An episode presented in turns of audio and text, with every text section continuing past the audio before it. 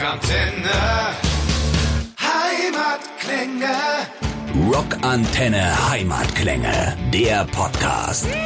Interviews mit den rockenden Bands von daheim. Herzlich willkommen zurück bei den Rockantenne Heimatklängen. Ich freue mich sehr, dass ihr alle wieder mit dabei seid, dass ihr mithört.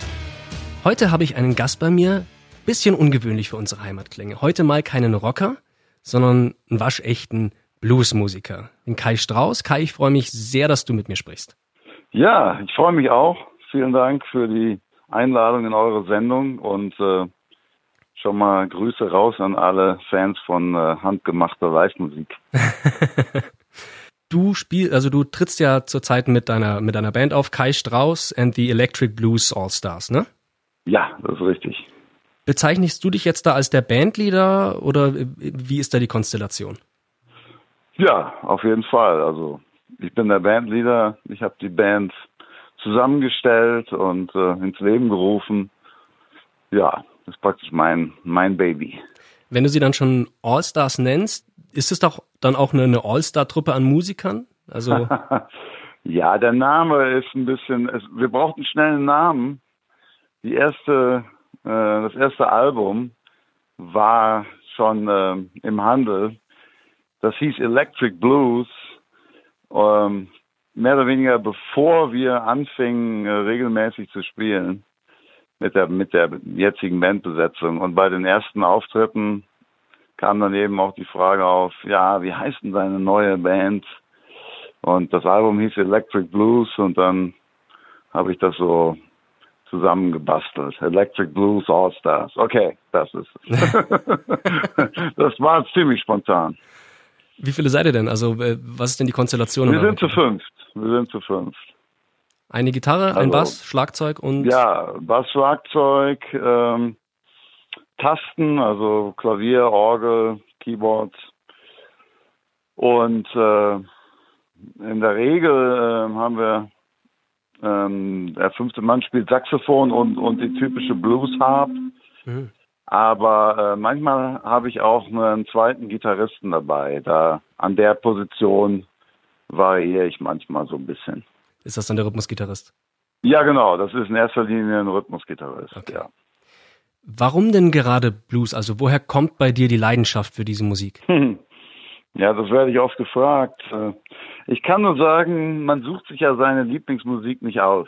Also bei mir war es auch so als Teenager. Ich bin ja 70 geboren, also Teenager in den 80ern und ich kann mich noch daran erinnern, ähm, meine allererste Schallplatte, die ich von meinem eigenen Taschengeld gekauft habe, war äh, The Giants of Rock and Roll mit äh, Little Richard und Chuck Berry und so. Äh, die Platte habe ich ja mit zwölf Jahren gekauft.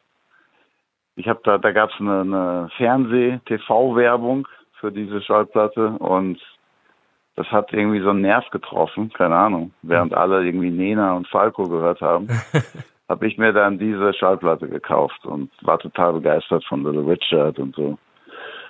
Und ich glaube, über diesen Weg vom 50er Jahre Rock'n'Roll ging es dann irgendwie weiter zum Blues. Also da, der Weg ist gar, gar nicht so weit. Die Musik ist ja sehr verwandt. Hm ja, dann habe ich angefangen, E-Gitarre zu spielen und dann wurde das Interesse am Blues irgendwie immer größer.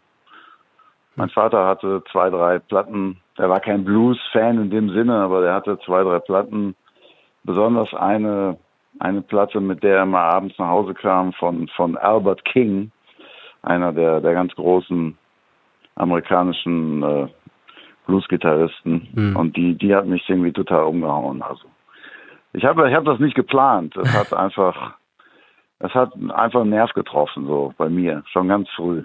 Und seitdem äh, ist die Liebe eher größer geworden. Was zeichnet für dich denn den Blues von anderen Musikrichtungen ab? Was macht den Blues so besonders? Was macht den Blues so besonders? Das ist so, als wenn einer ein Lieblingsessen hat und du fragst, was macht dein Lieblingsessen so besonders? ja, macht mich satt, kann man sagen, wenn man, wenn man bei dem Bild bleiben will. Ich, ich für mich finde alles in der Musik wieder, also von sanften Tönen bis, bis laut irgendwas heraus herausschreien, herausspielen. Also ich, die ganze Bandbreite der, der, der Gefühlswelt äh, finde ich in, in Blues wieder und, und kann mich über die Musik ausdrücken irgendwie. Hm. Das macht's, macht's für mich aus. Deine neue Scheibe, Live Concerts, äh, Live in Concerts, ja. sorry, ist ja. jetzt am 19. April erschienen. Wie war denn so die Resonanz bisher? Die Resonanz, muss ich sagen, äh, bin da ganz ehrlich, also für einen für eine europäische Blues-Neuerscheinung von einem europäischen Musiker war überraschend gut. Also mhm. die Platte ist, ist, für das Genre, was ja nicht Mainstream ist, also muss man sich ja nichts vormachen, ja. ist die Platte sehr gut angelaufen. Also wir waren sogar mehrfach in den, bei den großen Online-Shops äh, vergriffen, weil das Plattenlabel mhm. gar nicht damit gerechnet hat, dass die Platte sich so gut verkauft. Also ist bis jetzt mein am besten äh, gestartetes Album. Hm. Und äh, wir waren auch in ein paar die großen Online-Händler, die haben ja alle so, so, so Charts, je nach Genre. Da hm. waren wir auch ein paar Mal schon ganz vorne, teilweise auf, auf eins sogar. Und äh, ja, ich bin, ich freue mich total. Also schön, dass es noch äh, so viele Fans von der Musik gibt. Ja, herzlichen Glückwunsch erstmal. Danke. Was ist denn jetzt das Besondere an einem Live-Album im Vergleich zu einer, zu einer Studioaufnahme, was du ja auch schon gemacht hast? Jetzt vielleicht vor allem im Blues? Ja, man kann nicht schummeln. nein, ist ja auch nicht so, dass wir auf den Studioalben schummeln in dem Sinne. Aber live ist eben live und äh, ich wollte das auch möglichst, äh, ohne jetzt das nachträglich groß zu bearbeiten, äh, das war mir auch wichtig, dass es, dass es wirklich echt ist. Also ich würde mal sagen, natürlich mischt man die Aufnahmen ab, dass der Klang möglichst gut ist und mhm. so, aber es ist, was man hört, es wurde so gespielt und gesungen und manchmal hat man eben Glück, wir haben mehrere Konzerte aufgenommen äh, und das sind jetzt schließlich Aufnahmen von drei Abenden auf dem Album, so dass man natürlich von jedem Lied äh, eine, eine tolle Version auch, eine tolle Live-Version eingefangen hat. Live ist einfach, entsteht manchmal was, was im Studio nur schwierig irgendwie einzufangen ist. Ja. Blues lebt ja dann auch sehr stark von der, ja, von der Live-Synergie der Zusammenarbeit der verschiedenen Musiker. Das heißt, man, man hört ja. dann ja im Endeffekt auf, der, auf dem Live-Album auch andere Soli, bisschen andere Passagen als im Studioalbum, oder? Weil davon das lebt ist richtig. Das ist richtig. Man hört äh, teilweise andere andere Soli, äh, vielleicht auch ein bisschen längere Soli. Das ist natürlich im, im Konzert auch öfter mal der Fall. Ja, klar. Ich meine, unsere Musik, äh, ein ganz wichtiger Teil unserer Musik ist, ist eben die Improvisation. Klar sind das festgeschriebene Lieder mit auch einfachen Arrangements, das ist schon wahr, aber innerhalb dieses Rahmens ist natürlich viel Freiraum und live kann ich mich dann schon ein bisschen mehr austoben, sage ich mal so. Ne? Als jetzt auf den Studioalben hält man das immer so ein bisschen mehr so kompakter. Hm.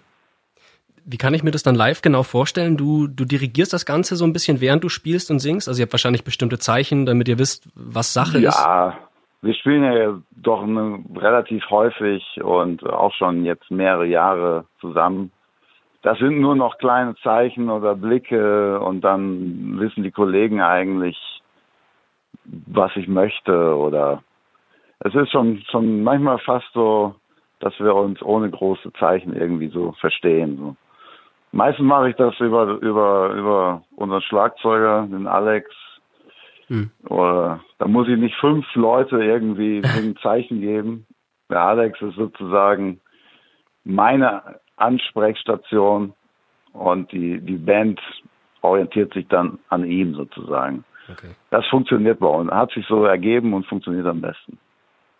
Passiert es dann auch mal, dass, äh, dass die anderen irgendwie Blicke austauschen, wenn sie sagen, oh, jetzt ist der Kai schon wieder im nächsten acht Minuten Solo verschwunden? Ja, wer weiß. Wenn ich, wenn ich spiele, bin ich natürlich auch so ein bisschen äh, in meiner Welt oder beziehungsweise äh, spiele ich natürlich fürs Publikum und achte gar nicht mal so sehr darauf, was die Kollegen in dem Moment jetzt, wie die gucken oder so. Aber ich glaube, ähm, über diese, ich glaube, ähm, ich spiele ähm, eigentlich hoffentlich kaum äh, übers Ziel hinaus. Also diese, diese halbstündigen Blues-Proberaum-Soli, die man vielleicht mit 16 macht oder so, ich glaube, darüber bin ich hinweg. Also ich glaube, das Augenverdrehen passiert nicht mehr. Wenn ich ein bisschen länger spiele, dann äh, hoffe ich und bin auch davon überzeugt, dass es in dem Moment äh, Sinn macht. Also man baut das ja auch auf irgendwie. Ne? Ja. Als wenn man jetzt so ähnlich als wenn man eine kurze Rede hält oder so, dann hat, versucht man ja, das für den Hörer spannend zu gestalten. Und so mache ich das in der Musik auch. Hm. Wie viel ist denn bei so einer Studioaufnahme äh, geschrieben und wie viel ist immer noch im Studio auch Impro? Also wenn jetzt dich ins Studio setzt und sagst, jetzt nehme ich das Solo für diesen und diesen Song auf, ist, ist der dann irgendwie festgehalten oder ist das auch alles der Spur of the Moment? Ich kann nur von mir sprechen. Wenn ich im Studio aufnehme, die Lieder sind schon fertig, sagen wir mal so zu 95 Prozent. Es sei denn, das passiert auch manchmal, dass in dem Moment äh, einer von der Band, aber in dem Fall vielleicht auch häufiger ein Außenstehender, zum Beispiel der, der Tontechniker, äh, vielleicht sagt, ey Jungs, das klingt ja super, aber den Schluss, vielleicht können wir den, probiert den doch mal so und so aus. Äh, das kann passieren. Also hin und wieder passiert das. Äh, so meine, meine, meine persönlichen Soli sind, sind nie festgelegt vorher. Also ich setze mich nicht hin zu Hause und arbeite irgendwas aus und spiele das nur noch im Studio dann so gut wie ich es kann nach praktisch. Ne? Im Studio ist das ist es schon, ist es schon spontan. Was man da natürlich machen kann, ist, man nimmt das Lied auf, macht es soweit fertig, bis auf das Gitarrensolo und das spielt man dann sozusagen als letztes ein. Äh, und dann kann ich eben drei, vier, fünf Versionen spielen und mir nachher die beste aussuchen. Das, hm. Diesen etwas zeitgemäßeren Aufnahmeweg, den, den äh, mache ich auch teilweise was ich jetzt immer wieder gelesen habe, auch in der Recherchen, auch über was du vorhin angesprochen hast, ist diese diese Anerkennung aus den USA. Also ich habe gelesen auf äh, ein Zitat, wo steht, uh, "It's hard to believe this man is a blues player from Germany and not from Chicago or Memphis." Inwiefern ist denn ja. ist es denn wichtig, diese diese Anerkennung zu haben? Existiert da irgendwie ein negatives Stigma gegenüber europäischen Blues, europäischen Blueskünstlern, oder ist es einfach ein besonderes Ehrenabzeichen, wenn man sagt, aus den USA gibt es positive Resonanz?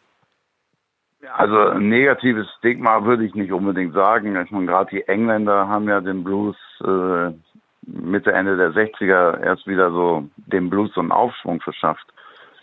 Ähm, und wir haben eine gute, rege Blues-Szene in Europa.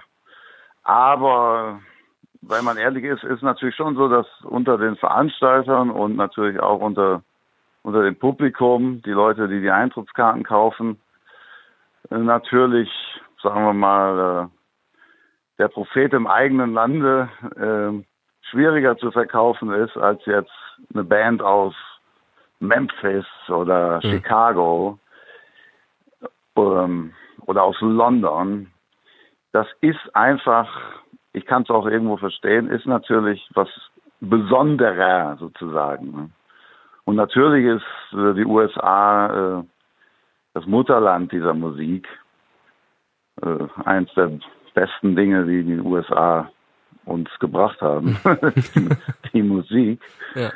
Und äh, ja, natürlich, das ist ganz klar, dass, dass in den USA immer noch die, die, die, äh, die Spitze der Blueskünstler kommen aus den USA. Das wäre ja auch Quatsch, das abzustreiten. Hm. Für mich ist vielleicht ein bisschen, was mich und mein Spiel und mein Sound, unseren Sound als Band ausmacht, ist, ist aber auch schon eine ganz klare Orientierung an den großen klassischen Blues-Künstlern, äh, B.B. King und Buddy Guy und diese Leute. Mhm. Ähm, während ich den, den, den englischen Blues der, der, der späten 60er eigentlich in meinem Spiel gibt's den nicht. Also, den habe ich, das habe ich auch, englischer Blues hat mich als Teenager und junger Mann überhaupt nicht interessiert. Also mhm. ich habe immer nur die amerikanischen Originale gehört und erst viel später habe ich dann entdeckt, oh ja, es gibt ja auch noch ein paar klasse Engländer.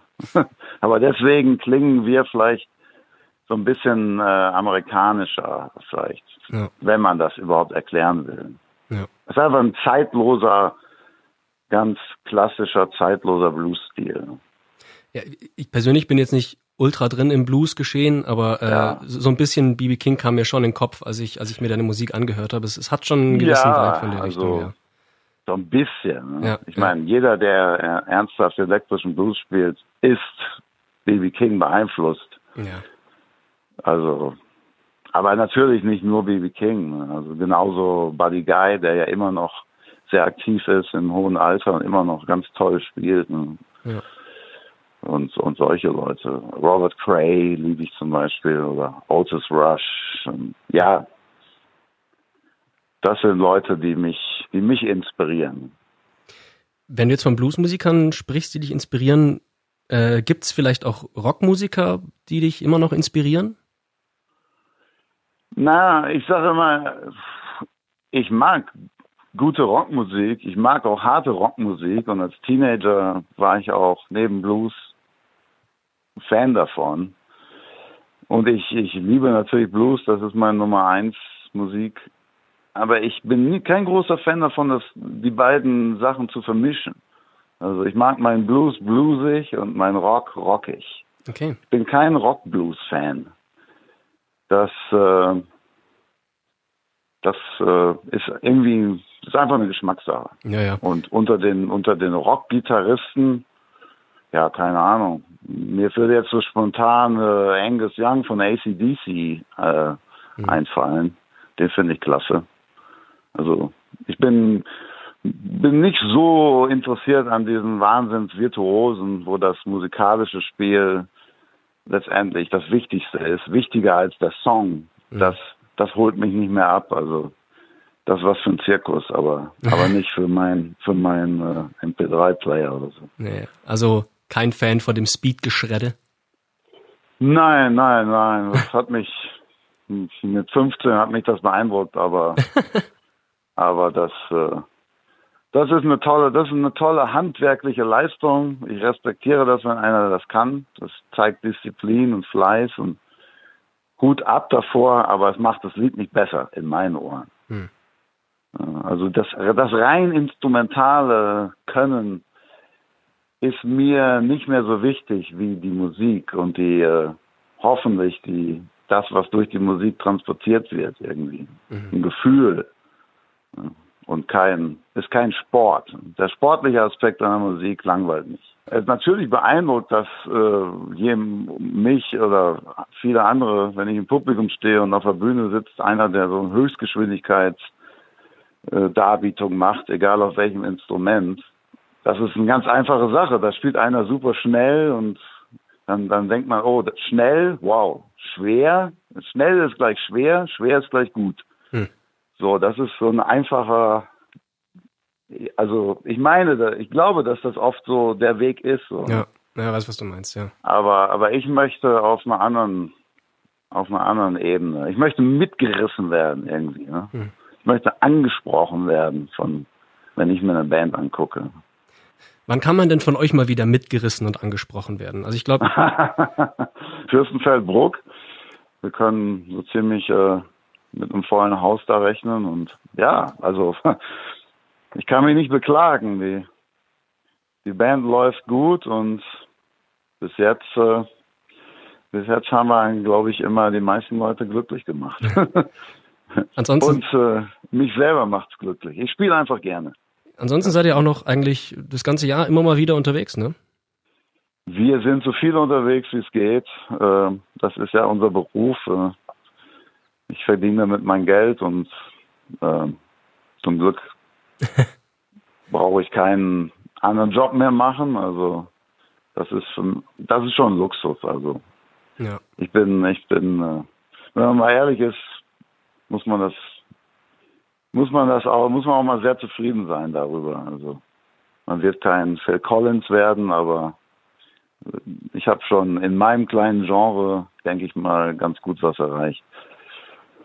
Wie geht's weiter? Ja, wir sind, wie gesagt, wir sind so viel wie es geht unterwegs. Einfach auf die Internetseite gucken, kaistrauß.com. Ich habe die Termine jetzt auch nicht alle im Kopf. Ja, jeder hat sein, sein Handy, äh, ist am Internet. Das kriegen wir genau. alle hin. ja. Irg irgendwelche Pläne für die Zukunft, die, äh, die noch interessant sind? Was, habt ihr, was hast du so anstehen? Pläne sind natürlich, äh, nächstes Jahr ein neues Studioalbum aufzunehmen. Dafür schreiben wir jetzt schon Lieder.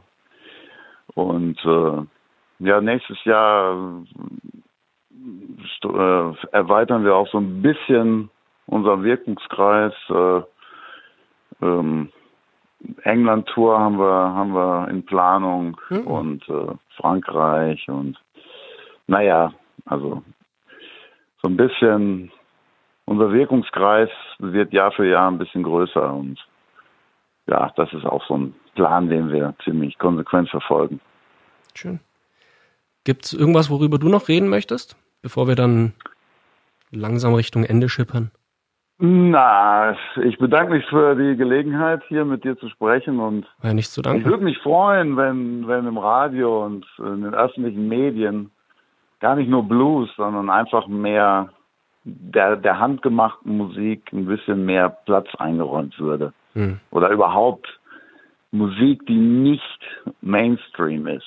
Einfach, ich habe auch Kinder und einfach damit die Kinder, die, die Menschen überhaupt, die ganze Palette der Musik überhaupt erstmal kennenlernen und sich dann frei entscheiden können, was sie mögen und was sie nicht mögen.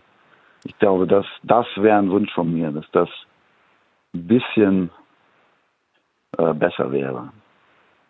Du sprichst mir aus der Seele, Kai. Schön. Ja. Hat mich gefreut. Und mich auch. Ja. Ich hoffe, wir sehen uns dann mal vielleicht auf einem der nächsten Konzerte. Ja, dann ja, danke prima. ich dir für deine dann, Zeit. Äh, ich danke dir und viel Spaß mit der CD. Danke. Rockantenne. Und das war's auch schon wieder mit einer neuen Folge der Rockantenne Heimatklänge. Wenn es euch gefallen hat, wir würden uns sehr über eure Meinung und eine Bewertung freuen. Wenn ihr immer extra nah dran sein wollt an den Bands aus der Nachbarschaft, abonniert einfach unseren Rockantenne Heimatklänge Podcast. Das komplette Rockantenne Podcast Universum findet ihr übrigens auch ganz einfach auf rockantenne.de slash podcast. Wir sagen an dieser Stelle Danke und bis zum nächsten Mal. Keep on rockin'.